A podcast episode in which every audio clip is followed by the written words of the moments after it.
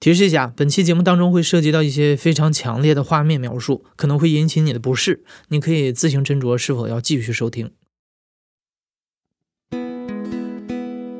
你好，欢迎收听故事 FM，我是艾哲，一个收集故事的人，在这里，我们用你的声音讲述你的故事。每周一、三、五，咱们不见不散。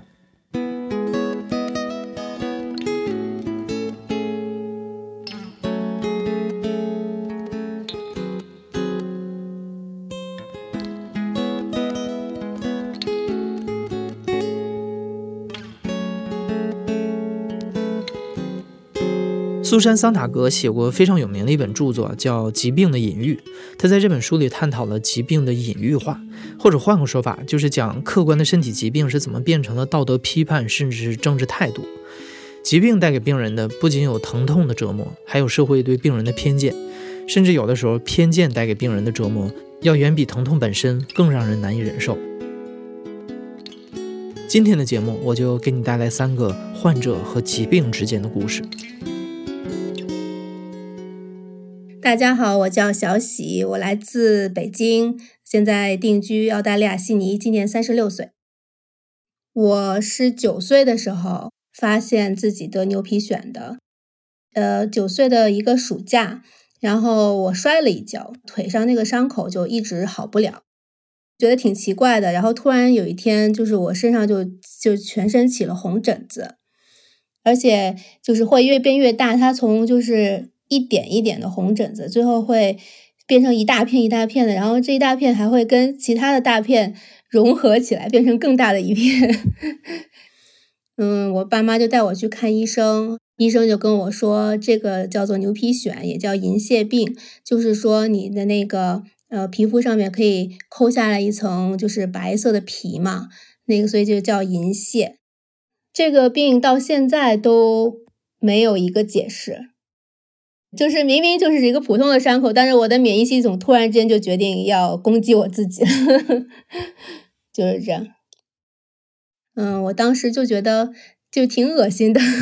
但是也没有什么特别的感受，因为那个时候才九岁嘛，根本就不知道也不了解这个病会给我的生活带来任何的影响。那医生就说啊，你就给了我一点药膏什么，就涂涂涂这个啊或者什么的，我也没有怎么在意。嗯，然后开学之前我就告诉了我我学校里面最好的朋友，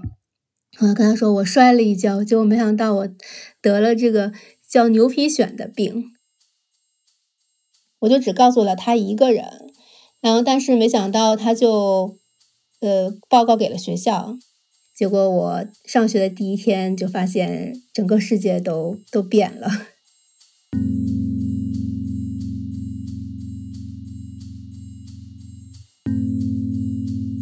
就是我走进教室那一刻，那个所有的学生就跟见到鬼一样，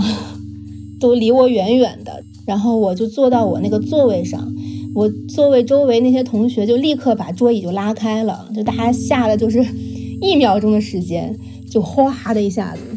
我周围就是一片一圈都是空的。放了学以后呢，就是走在路上就会有同学。拿小石子砍我什么之类的，就就是砸我，或者是他们会抢我的书包，然后扔来扔去的什么，就是就类似这种行为。老师就跟我说不让我来上学，学校也联系我爸妈，就跟我爸妈说必须要开医生证明，证明我这个病是没有传染的，要不然的话就是不允许我来上学。这个病在当时来说并不是一个。大家都知道的病，就是听，就是一听这个名字都都都不太了解，因为那个时候，你想我三十六岁嘛，我九岁的时候，那个很久以前，就完全不理解呀。然后老师不管，嗯，而且我那个学校还是一个很好的学校，就是学校都这样对我，然后那我不可能向老师求救，那父母的话呢？他们也不可能帮我，因为很传统的那种父母，非常敬重老师和学校的那一种，就是他们不会跟老师有任何的争论呐，或者是什么，就是老师做什么都是对的。所以我父母也帮不了我，那我就就只能默默忍受，就是这样。我觉得非常自卑啊！就是我明明没有任何的错，但是我就得夹着尾巴做人。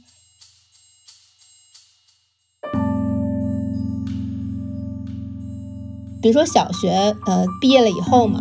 我就上了初中，我就觉得终于我的人生可以重新开始了，因为大家不知道这个历史，因为我知道如果我告诉别人的话，全世界都会与我为敌，所以我就不告诉别人我有这个病，就把自己包紧了就好了。但是呢，偶尔比如说别人看到说，哎，你胳膊上怎么了，或者你手上怎么了，我就说，哦，我我吃海鲜过敏了什么的，就是会用。一个谎言接着另一个谎言，然后来把这个事情就是搪塞过去，就觉得想早点好。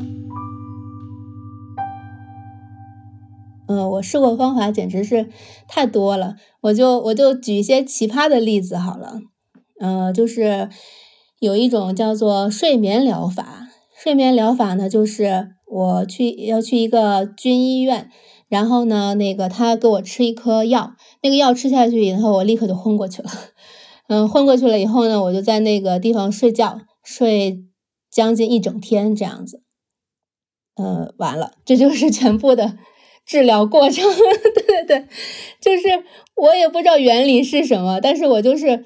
那 每周跑那儿过去，砰嚓就晕倒了。然后 从早上过去，到醒过来的时候已经是晚上了什么的。然后基本上那个醒过来的时候，那个整个人都是昏的。然后要要我妈把我给拖出去的那一种。还有一种就是说吃一个来路不明的蘑菇，就是我妈也不知道从哪儿听说的，就说有一种来路不明的蘑菇吃了以后治这个病。然后呢，她就先是坐火车，然后再坐公共汽车到了一个就是。很难到达的一个外地的一个地方，然后再转那个农民就是骑的那种嘟嘟嘟的那种车，然后呢用高昂的价钱买了一袋这种蘑菇回来。后来呢，因为实在是太难吃了，我就没吃，然后都被我妈自己一个人吃了。呃，我有去过正规的医院，但是也没有用。再给你介绍一种疗法，就是电击。就是我爸也不知道从哪搞来一台仪器，那个仪器呢上面接了一端一个圆形的一一片儿吧，然后那片儿呢就是可以打出电花，你按了按钮以后，你能看出来那个电花在啪啪啪啪啪，就是那种按在那个牛皮癣上面，所以我就是不停的被那台机器电，然后也没有用，一直在就是我都不知道我治的那个罪比较大，还是我这个病的罪比较大。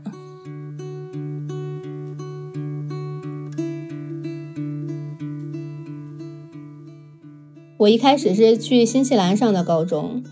然后十七岁的时候离开的。我离开的原因其实很简单，就是成绩不好。嗯，哦，还有一个原因，估计也是一个很重要的原因。我妈觉得有这个病以后，肯定不能嫁给中国人了，因为她觉得那个中国人就对美的那个要求就是要你知道肤白貌美，然后我本人就很黑。都已经这么黑了，还有皮肤病，他可能那个老外的电视剧、电影看的看多了，他就觉得，呃，找老外的话，可能老外会接纳我吧。但是他这么跟我说，让我也觉得很受打击，因为我不喜欢老外。去新西兰很开心啊，等于说又是一次重新开始。但是呢，那个我也被同学欺负过。体育课排队的时候不跟我排一块儿，然后推我推来推去，就是这样。就是到了高中，竟然还是同一套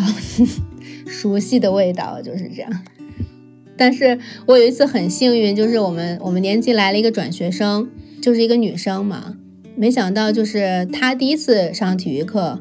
就替我站出来了，他当时就很生气，你知道。然后就站出来说：“你们不要再这样了。”然后就一把把我拉到他的旁边，他说：“你跟我站在一块儿。”然后我当时也是就觉得啊，这个人简直就是一个天使，就是这种感觉。我从来没有反抗的概念在我脑海里面。我我我从小别人就是这么对待我的，就我以前就真的是被人家推、被人家扔石子什么的，我就是一点反应都没有。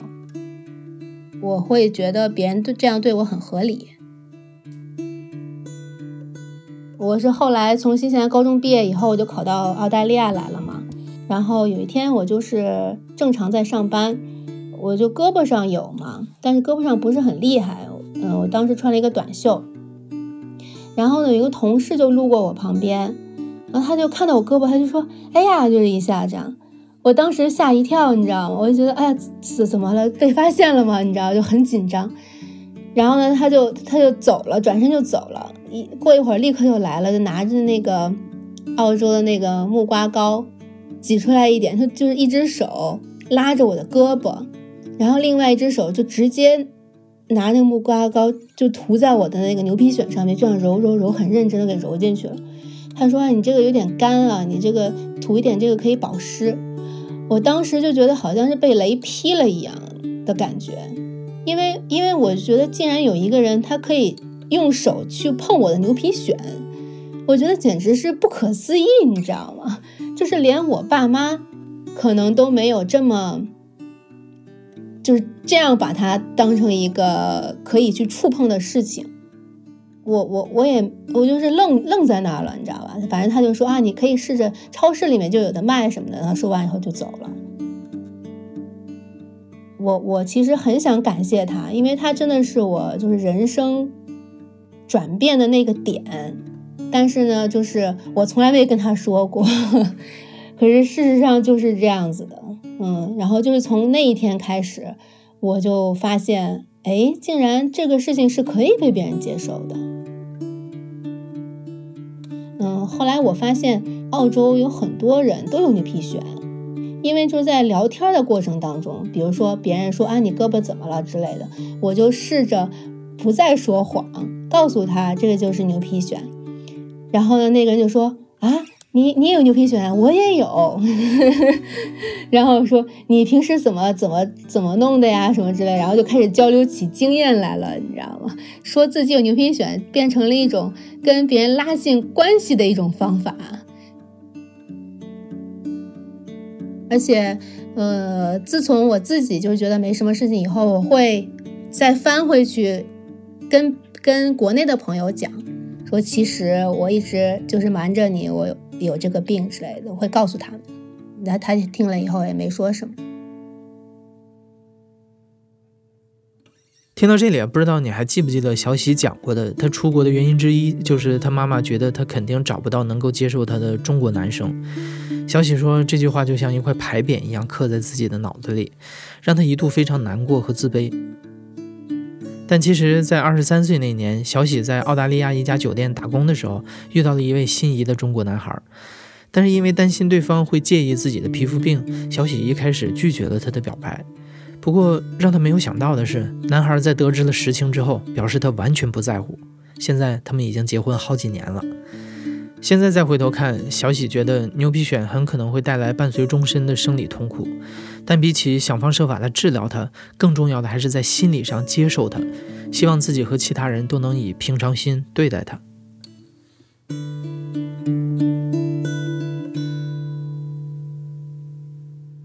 我觉得，首先我想跟就是家长说，遇到自己的小孩有疾病的时候，他们内心首先要变得强大。嗯，我觉得我的父母呢，就是 他们首先自己没有办法面对这个事情，就是他们自己接受不了，他们会把这个事情预想的很可怕，觉得这个世界就塌了，我嫁不出去了，我找不到工作了，什么之类的，所以他们也会不断的去灌输我这个想法。其实我觉得，如果他们可以接受我这个病，嗯，然后帮助我，就是在心里面上。就是接受这个病的话，我其实承受的痛苦就只是我这个病本身的痛苦，然后本身这痛苦其实也还好，就是以我的性格，我觉得我是可以承受的。我之前看过一个一本书叫《病者生存》，讲的就是说，啊，有一些那个疾病，就得了一些疾病的人，就他在某些人类的特殊时期，反而是他得这个病让他给延续下来的。所以就是说，那个基因在复制的时候吧，它不是完美的，它总是会有一些这样那样的缺陷。但是也就是这样那样的缺陷，就是让人类的基因就是变得很不一样。然后呢，就在大灾难的时候，可能反而是有这个转机来让人类继续延续下去的。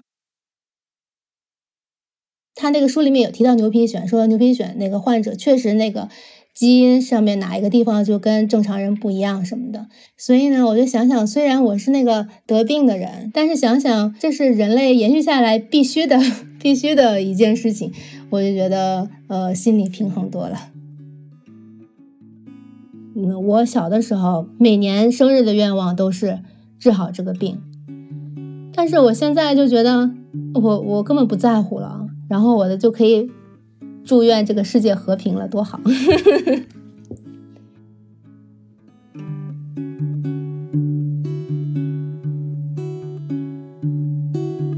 刚才的讲述者小喜的病症是在皮肤上，一个人人都可能会看到的地方。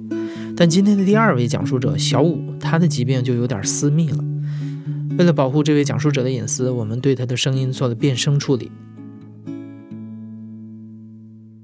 我叫小五，是一个九零初生人，先天性质的一个疾病，名字叫做尿道下裂，只限于新生男婴的一个疾病。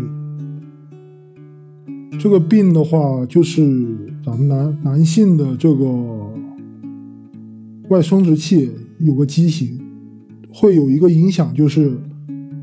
你没有办法站立着排尿。正常的男性的外生殖器尿道口是在前端，而我的是在最后面根部这个位置的尿道口。你只要站立着上厕所的话，你肯定尿就全都到裤子上了。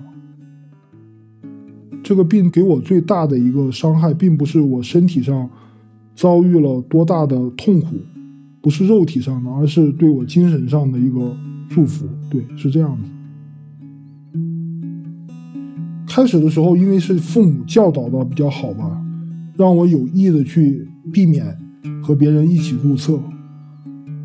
那时候上小学了以后，有一两次别人发现我为什么每次都是自己一个人去蹲着上厕所，然后一会儿就出来了，他们就很好奇的问我。那时候我并没有觉得这个事情对我会造成什么，就傻乎乎的，甚至跟他说我是跟你们不一样的。仿佛是吸引他人的关注，想要让自己成为焦点的这种想法，就偷偷的告诉了我身边的朋友，这个事情就传开了。后来有说我不是个男人，甚至给我起各种各样的外号，都有。不光是男生在笑话我，女生也在笑话我，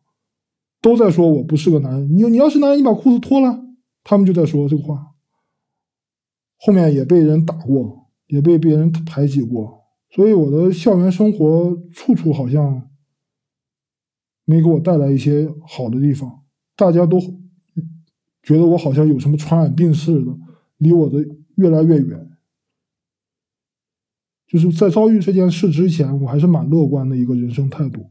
反正挺好的。但那那个时候刚开始的话，也聪明，学习也好。但是遭遇这件事以后，我我感觉我一下子不一样了，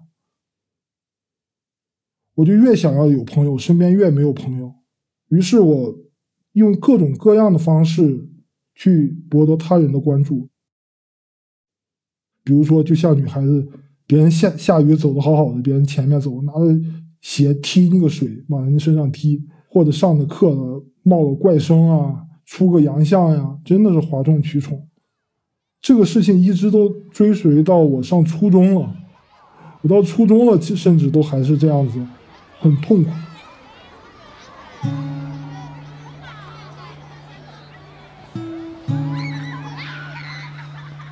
真的感谢，感谢我的父母，感谢我身边后面得到的几个朋友，慢慢让我知道了人生的温暖。我也。得益于我一个老师吧，他曾经说了一句话，特别让我感动。在我不被所有的老师接纳的时候，在我不被所有人认可的时候，当我去办公室的时候去交作业，我作业晚写了，他向全办公室的人说：“这是我的得意门生。”我不懂，我当时不知道这个词啥意思，我回去问我问我妈，我当时数学成绩一塌糊涂。我也不想上学。我上初中的时候我就不想上了，我在学校太痛苦了。他给我了继续留在学校的勇气，他鼓励了我。如果说没有我路上的这些好的人来帮我，我可能很早就自暴自弃了。尿道下裂这个病，大概每二百个男婴当中就会出现一例，但是它在新生儿的阶段治愈率很高，大部分的病例在一出生通过手术就可以治愈。但小五出生的时候，老家没有具备相应的医疗条件，这就造成了他后续一系列艰难的求医过程。这个手术分了三四次，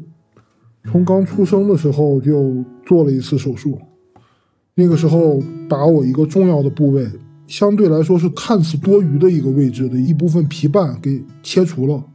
但是后期我在跟我的主治医生聊天的时候，就是他说这个东西是很有用的，是可以作为形成尿道的材料的。但是已经切除了，这是第一次手术。十岁吧左右，我又去了咱们国家应该来说医疗资源最发达的一个城市。去再去寻求救治，手术是成功了，呃，问题出在护理的环节。护理过程当中的话，大家知道这个这个地方是属于排尿的一个地方，它这个有时候分泌液呀，包括你尿路啊之类的，它不能像咱们传统认识上面，在干燥的环境下，你得要经常换药，让它抑菌，这样子的话，你才能保持你这个伤口的话尽快的愈合。但是在这个过程当中，还是发生了漏尿。我回家以后上着上着厕所，突然之间就相当于前面正常的这个尿道口是开着的，再从根部这个位置又开了个口，相当于这一次治疗是失败了。然后时隔一年左右，这次找到了可以说当时的权威，咱们国家最好的在这个手术方面最好的医生，所以的话，最后算是。基本上痊愈了。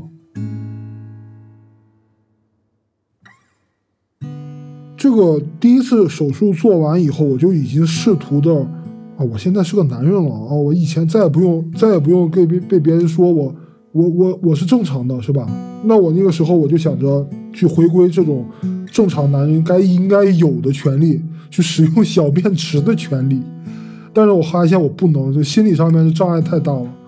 我简直没有办法去在人多的情况下去排尿。我记得可清楚的是，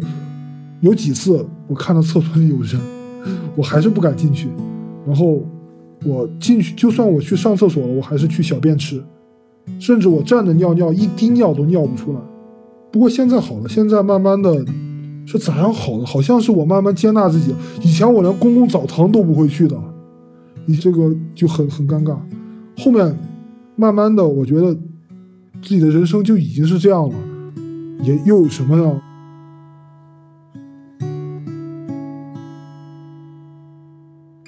虽然早已经痊愈了，但是随着年岁的增长，这个病在小五的心中却像一道永远退不去的阴影，它成了小五内心最深处的秘密，这也是他无法和自己和解的秘密。蛮正常的，除了，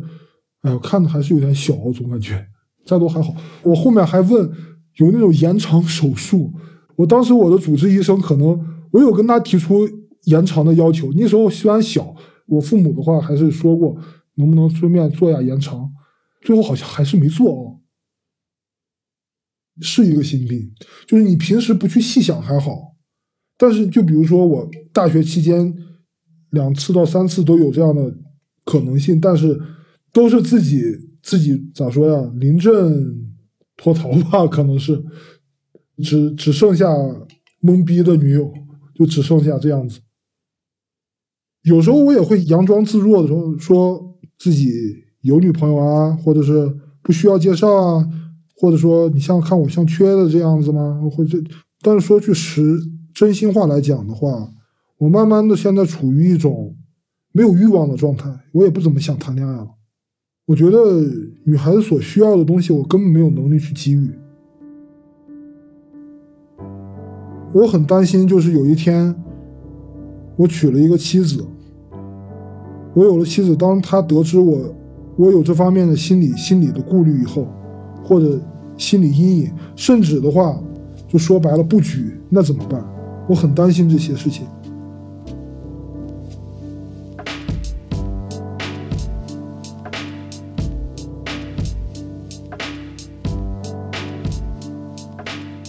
脱发是很多人都会遇到的困扰，而在众多脱发现象当中，脂溢性脱发是人数最多、治疗最为漫长的一种类型。导致这种脱发的原因能列出很多了，当然肯定也都包括熬夜、压力大、饮食不健康、作息不规律等因素。但这也就很诡异了，因为这些情况和现在年轻人的生活方式是高度重合。那在这种情况下，被脂溢性脱发选中的年轻人会如何理解自己的命运呢？我叫蘑菇，我今年是二十五虚岁，是一个脂溢性脱发的患者，已经有十几年的病史了。我觉得这个事情得从它怎么发生的开始讲。就是我当时在初一、初二的时候，我会发现我的发根里边有很多一粒一粒白色的小点点。然后我以为是头皮屑，但是等那个点点掉下来的时候，你会发现每一个白色的小点上面都会粘着一根或者两根头发。然后其实我后来才知道，那个点就是你的毛囊萎缩掉了，变成了一个毛囊球，然后它就掉下来了。我仔细对着镜子看的时候，看那个发根的地方，就好多好多密密麻麻的白色的点点。也不知道是什么情况嘛，就很害怕。然后我会把每一个掉下来的头发都用餐巾纸包好，然后就放在我的抽屉里边。我就是觉得很难过，所以我就想把这些头发全都放起来。因为我当时本来头发会有一定的基数在那边嘛，所以虽然说掉的多，但是也不至于说太严重。所以我跟我同学提起的时候，他们就只会跟我说：“呃，我也掉，我也是这样的。”我的头发也不好，不，我觉得他们根本就不能理解我的感觉。嗯，我就会跟我妈妈说，我觉得我头发掉的严重了。但是我妈妈她就是那种，嗯，比较雷厉风行的，她直性子的人，她就会觉得你这就是学习嘛，学习的时候压力大，可能掉两根头发，又没有什么关系的，以后会再长出来的。然后我经常会跟他说，但是有一次我印象特别深，是我放学了之后，然后我回到家里边，我就觉得很难过，所以我就躺在沙发上也不愿意动嘛。他就看到我这个样子，他就很看不惯，他就顺手拿了一根，当时是那种摩托车后备箱绑起来的那种牛皮的绳子，就过来勒我，然后他就把它套在我的脖子上面，就直接过来勒我。你不要再一天到晚这种样子了，你再这样就不要活了。说你看看人家瞎的、聋的、哑的、缺胳膊少腿的，人家不好好的活着吗？你不要整天摆一副这样的面孔啊之类的，反正差不多就是这样的语言。所以从那一次之后吧，我就会去隐藏自己的情绪，在我妈面前也是不太会跟她去提我头发的事情，就差不多都是自己在消化吧。然后女孩子会扎头发嘛，比如说你扎起来，横截面握上去可能像一块钱硬币那么粗，慢慢慢慢的变成一毛钱的硬币，慢慢慢慢的就变成跟你的小拇指差不多一样细，自己摸起来是很明显的一个改变。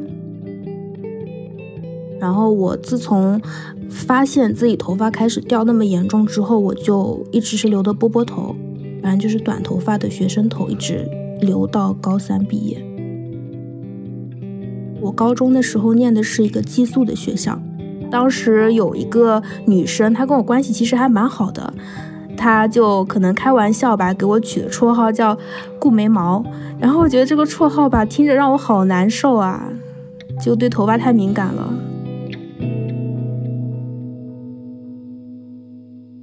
差不多高一的暑假就一定要去医院看一下，再这样下去就不行了。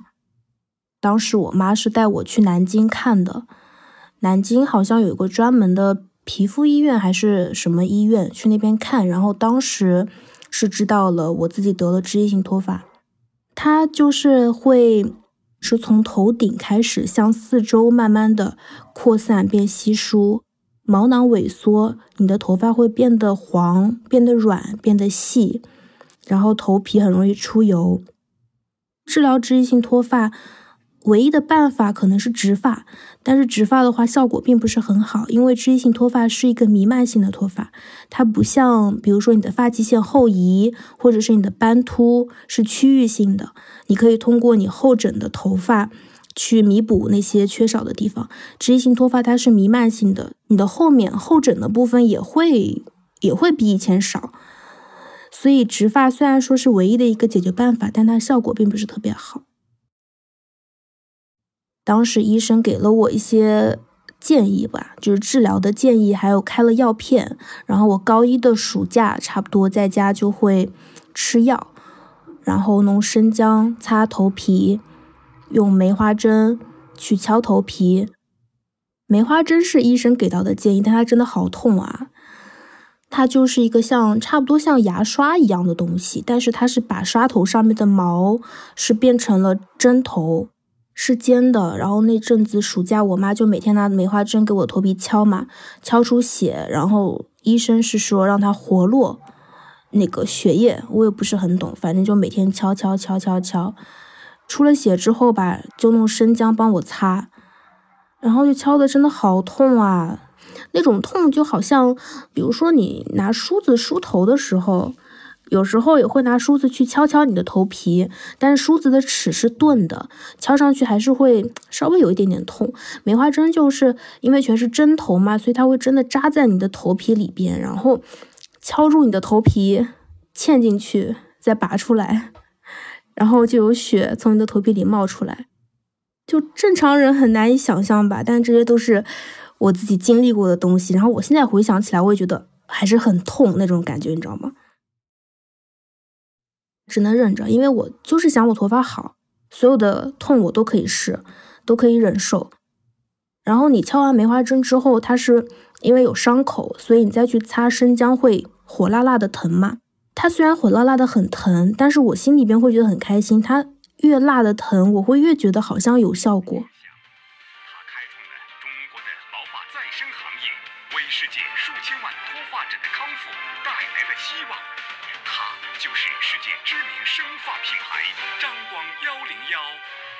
在我高二的时候，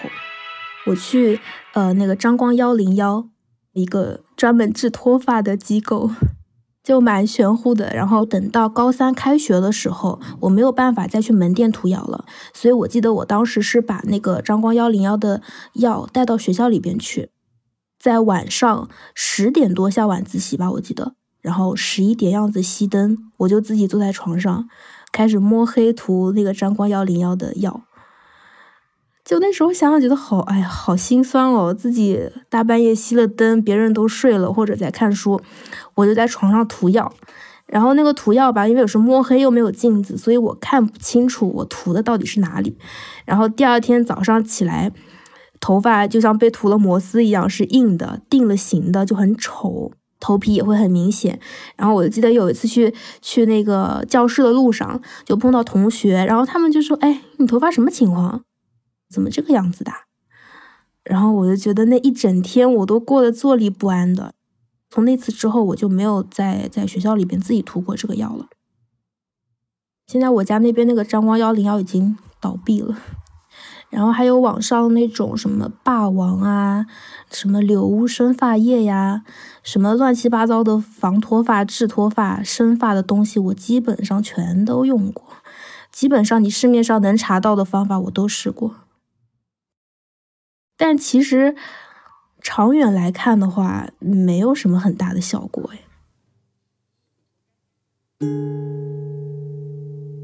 就哎，实在太痛苦了，就想索性一了百了吧，把头发全都剃掉。然后我记得那天，反正是高三结束的一个暑假里边，然后那天我记得反正天气还蛮好的，然后是下午的时候，我让我同学陪我去的。我也不敢去那种街边的理发店，我就找了一个在巷子里边的老爷爷老奶奶开的理发店。他当时我记得也问我了，为什么你要把头发全剃掉？然后我当时把帽子一拿下来，他就知道了，全都弄那个刮刀刮干净了。天哪，好可怕！我妈就很惊讶，然后我爸觉得我挺酷的，就很勇敢、很洒脱。但是我只有我自己知道，其实我心里还是很懦弱的，我还是对头发这个东西很敏感的。因为我每次出去，我一定会戴帽子，不戴帽子的话，我那时候买了很多假发，会戴假发。然后那时候我们学校女生宿舍是有一个大澡堂的，就是你去洗澡的时候，所有人都会看到你。然后我大一的时候，我就很害怕，很害怕所有的人会看到我光头的样子。我是会自己去外面找一个小浴室，在外面洗的。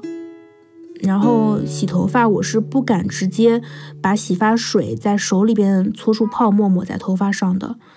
我是会买很多很多的起泡瓶，然后就把水跟洗发水按照比例倒在里边之后，那个起泡瓶直接挤出来泡沫，我再把它很轻很轻的抹在我头发上去洗头，就很宝贝很宝贝我的头发。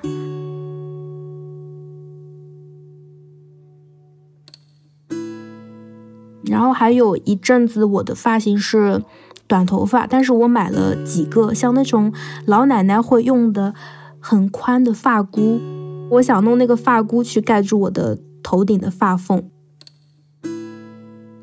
我就记得有一次是在上体育课的时候，我当时体育选修的是排球，然后那个球飞过来的时候呢，就蹭到了我的头上，然后把我的发箍蹭掉了。然后我当时的感觉，我整个人真的是生理性的头晕目眩，好像场上所有的人都可以看到我想要尽力掩盖起来的一个秘密。我不知道其他人的反应，我来不及顾及其他人的反应，我就当时太难受了，我就头晕的，然后我就直接冲过去把地上的发箍拿起来，就随便往头上一套，然后就去厕所了。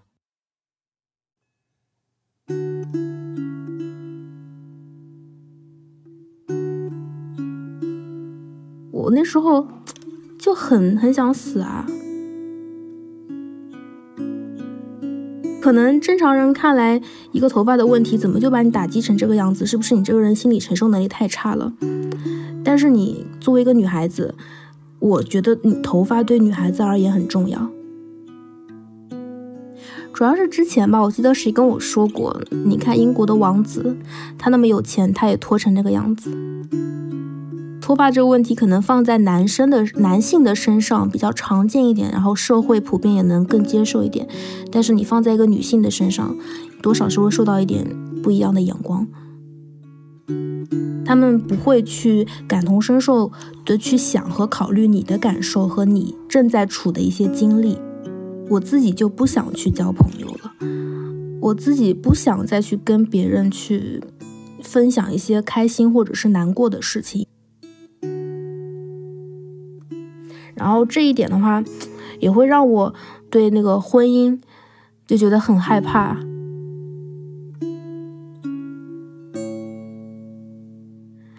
我那时候还交了一个男朋友，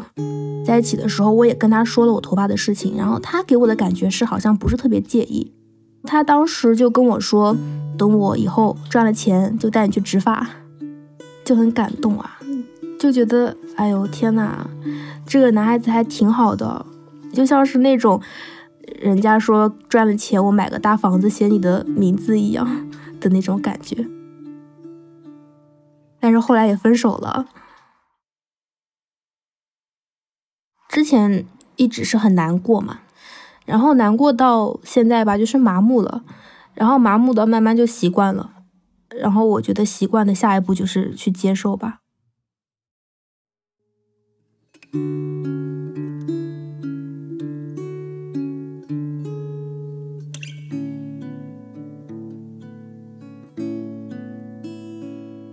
你现在正在收听的是亲历者自述的声音节目故事 FM，我是主播艾哲。本期节目由刘豆、野捕和林峰制作，声音设计彭涵，实习生朱思维。感谢你的收听，咱们下期再见。